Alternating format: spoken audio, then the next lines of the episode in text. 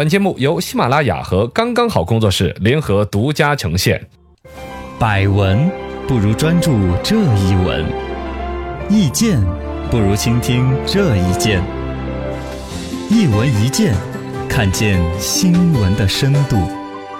来，亲友们，深度讲一讲马拉松上山，不不，马拉松上上上， 马拉松赛还蹦上迪呢边帝国旗。嗯，啊，这是苏州马拉松，这个新闻可能大家都有看，因为这前个天事嘛情让人这个，哭笑不得。对你骂他呢，好像他又做的没什么错；你不骂他呢，确实那个冠军没拿到影。响，嗯，啊，中国选手何引丽何姐姐跟这个非洲的选手，就是争夺冠军的关键时打得刻，非常火热的时候，两个志愿者帝国旗，嗯节奏就打乱了，对最终慢了五秒钟，拿了一个亚军，让人很可惜。哎因为本身像马拉松啊、田径赛事，我们难得能够跑到前边一次，对，都是黑人领衔啊，对，好不容易跑到前面，你们还有人去拦着你 搞这个，对，就觉得很烦。这个事情两个澄清和后续都有出来了。没错一个是何引力呢对这个事情，因为当时拿到国旗之后掉在地上了呢，嗯有人说的是他是不是扔国旗对，以至于甚至有同行出来指责他扔国哎旗是对国旗的不敬，对，这就同行都是 同款都是赤裸赤裸裸的的仇恨。哎，郭德纲说你的，在那个时候也是那样子的，对就认不认？反正何引力做了一个解释，说是胳膊僵硬了，嗯拿没有拿稳掉了，是吗？？你跑五十多公里啊，啊，那没有我，反正其实说是说是你我，可能你我扔都有可能。对你，那个毕时竟候那个真的关键时候好气嘛，我这儿对呀那马个上拿冠军的那事个儿啊了节奏保持。是吧在那儿，吧确实也是。嗯然后呢，赛事方面呢，最开始解释的说是志愿者自主的一个行个为人行为，啊，另外呢，后边又做了一个解释，有一个所谓的赛事的顾问出来讲，是嗯赛事官方本来有这个设置潜，下水吧。嗯深度十米，请问苏州马拉松上帝国旗是谁安排的呢？最开始反正呢，组织方是没有认这个事儿的。对但其实你想不认都不行。嗯他这个叫奔跑中国系列赛苏州站，其实他也不是同一这这跑一次，跑了好几次了，每一次到后边都有人递国旗的。没错，只要是中国选手排第哦排到第一的中国选手啊，就会给他递国旗。其实这个赛事就是说，外国选手拿冠军了，拿奖金跑了走了，中国选手呢单独有一个拿个国旗跑一下，大家高兴高兴的意哎，思。挥舞一下。每一个赛事的那一站，中国的第一名选手都会有选手在快跑到终点的时候递个国旗来。嗯没错因为原来为什么没有上新闻呢？反正都没名次，差大家玩儿。 差对，差得很远。啊哦，差得很远。对那大家高高兴兴的拿个国旗，最后再跑几步，看、嗯高高兴兴就是。不在乎那这几一分次是跟那个国际上的选手终于有一个 PK 的机会，对，拿能够拿冠军了，结果又递个国旗，就把节奏给人家打乱了，是这样子、啊。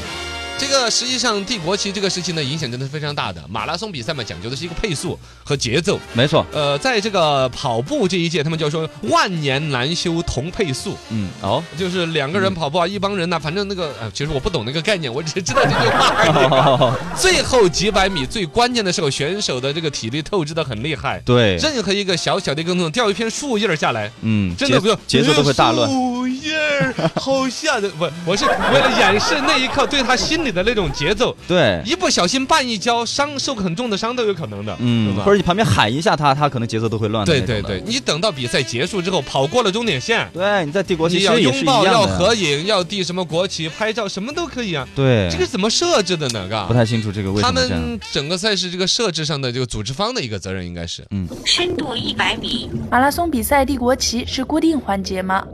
肯定不是固定环节啊，嘎嗯。国内的马拉松赛事倒是一个比较常见的一对，个挥舞环着节。国旗冲终点线是个很好看的画面嘛，确实。其实本身国际田联的手册上面是有规定的，终点线之前是只允许有两个工作人员手持横幅等待冠军，嗯，啊、就是说你只能等在冠军线那儿。对，你啊，等他冲了冲线过之了，后，你想怎么弄怎么弄。没错冲，之前连裁判长都不能够踏上赛道的不，能干扰的。啊嗯，就算你要递这个国旗，你比赛结束之后再来递，是不是吧？对呀。现在包括那个说那个国旗扔没有扔、接没有接稳了之类的说法，很多人觉得里面去上升到爱不爱国啊什么之类的。没必要。其实大家想象当中就希望说我们的冠军是披着这国旗在这各种奔跑，嗯，赛事终点线之后才是真正的是冠军，他才是对以呀冠军的名义在背你着首国旗先得奔跑啊、成为冠军，你你再再来披奔国跑旗，啊这个是吧荣耀才在那儿啊。对吧？而且再来进行一个对比，就是只问一句：披着国旗奔跑和为国家真的争得了一名金一枚金牌，哪一个更代表着国家的荣誉那？肯定是金牌呀。对呀，你是吧金牌的 最关键，现在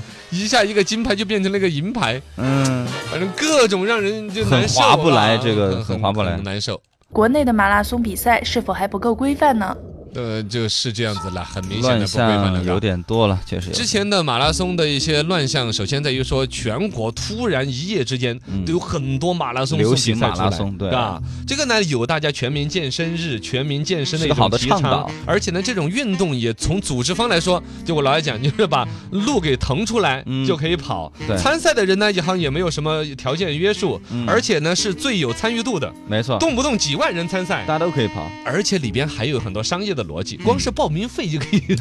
也是对，冠名赞助啊，那些很好拉的。你哎其他比赛，你说你乒乓球比赛，参赛选手三十个人、五十个人，嗯观赛的人还要靠去学校拉学生来凑人数啊，。对这个马拉松赛不用 的，光是参赛选手就六万多人。哦， 广告效果，你跟那个冠名商、赞助商聊，嗯参赛人一万八千人。 我有 你 一万这八个千广告背在他屁股上多久？他一直跑跑那个马拉松，你想几公里都不要说跑完，跑个十多公里下来，前面那个屁股上一直有个商标在他 面前扭啊扭扭啊扭，而且媒体一曝光啊，啊，那真是效果很好的。哎，这就最终呢，它就变成了说，人人都去搞这个比赛，性价比也很高。从城市的宣传，从广告商业的运营，嗯呃，老百姓的运动的爱好的释放，都能够得到好的效果对。但这种上来多了之后，含金量就低了，对了，有的一个，比如说含金量就算高的话，它都还有一些其他的一些宣传需要，影响到赛制本身的质感。没错比，如说搞成一个城市的面子工程啊，哎呦，杭州马拉松搞个一个很台花的一个事情，就是开赛之前选手收到一条短信，嗯说比赛热身大家跳热火哈，待会儿真的上赛道跑的时候是不准穿雨衣的，因为下雨了，但是不让他们穿雨因为 衣，下雨了不让穿雨衣。本来是下雨的，但是对不让呀他们穿雨衣，就该穿雨衣的选手，那种高强度的运动之下，对没有呀雨衣的保护，其实从感冒、身体健康扛不扛得住？对，其实哎都就是不因为利的穿了雨衣之后会看着很 low，啊，看着不高级，对，而这且这跟这这就可能那个广告都得遮到啊之类的，哦，可能遮广告是一个最关键的，哎嘎，对，所以说就让不穿雨准衣，穿雨衣，你是不是就那种就显得没有很礼貌面面子工还程有啊以前有一些地方搞这个马拉松比赛的时候，厕所准备不到位。啊，对对对，有路边儿就在撒尿路边，男生冲着右边，女生冲着左边， 很多很多，多尴尬呀！对啊，甚至现在还有拖欠选手奖金的都有，啊这么万恶啊，这比个赛冠军要多什么奖金多少多少啊，对啊，这个都好赞烦，助商还没有划款过来，就不给。之前国家一级运动员叫李少壮，嗯，啊，这这国家队下来之后，就是业余比赛到处参加。之前就有参加过那个临沂那边的一个马拉松赛，嗯，最终奖金是没有拿到的啊，啊。这个就太讨厌了，还有就是先前你说的广告那个事情，嗯参赛包里面的东西谁都猜不到里面有什么啊，的。对对，参赛包里边很多东西啊，啊，都是赞助商给的嘛。比如我，这这这我们就印一个节目的，哎呃，放一个小收音机，你得免翻去啊， 呃，那不说那个了。就反正之前比较夸张的有那些，比如说南京那边搞过一次马拉松比赛，南京人民号什么号什么大闸蟹啊，那边江浙一带是吧 哦，对，江浙一带大战就放着有大闸蟹。啊，这不怕被夹的吗？这是广州一边搞马拉松比赛放的有沐浴液，这是啊赞助商金门搞马拉松放的有高粱酒，一听金门不是放高粱酒吗？喝酒来跑步威，远搞马拉松肯定要放一袋花生 酥。这个就很好了啊，最夸张说有一个乡村搞马拉松，里面嗯放了一大包的生姜， 那这是为什么呀？多的惨啊！哎呦我反天正总哪，之谁赞助了就把它放到里边了。就跟跑步没关系了，完 全。对对对，跑步了之后用生姜洗头发，你可以吃 包子饭，